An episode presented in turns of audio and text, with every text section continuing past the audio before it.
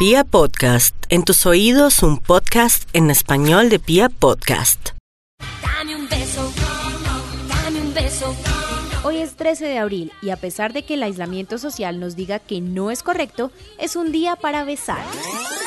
Bésame, bésame mucho.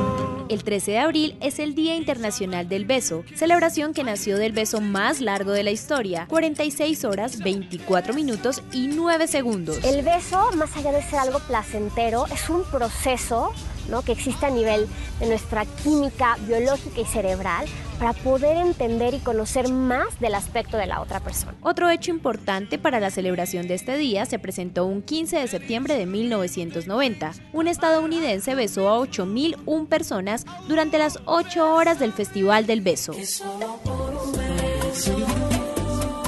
Se puede enamorar.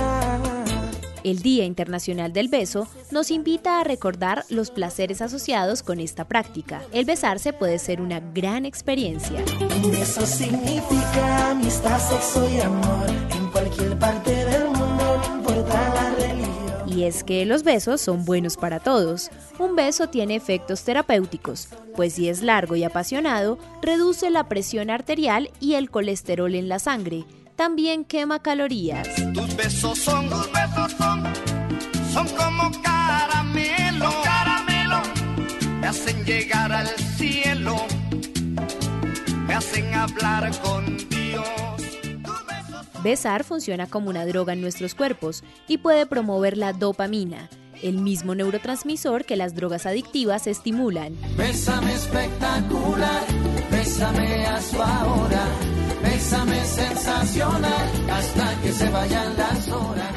Tierno, apasionado, divertido o robado, el beso es una forma intuitiva de demostrar afecto que transmite y comunica sensaciones. A través de un beso se puede identificar pH, olor, temperatura. Obviamente con esta situación y con este cruce de información, un mal beso puede ser suficiente para no repetir uno, uno más. Son muchos años que pasaron sin robarte un beso.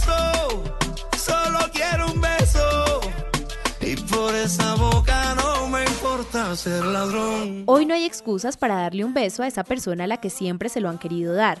Si lo tienen en casa, aprovechen. Si no, mándenlo de manera virtual y cóbrenlo tan pronto se vuelvan a encontrar. Hay que celebrar el Día Mundial del Beso. Yo solo quiero darte un beso y regalarte mis mañanas. Somos arroba Aleja Quintero N y arroba Felipe UF en todas las redes sociales. Nos encontramos mañana en nuestro cuartico de historia.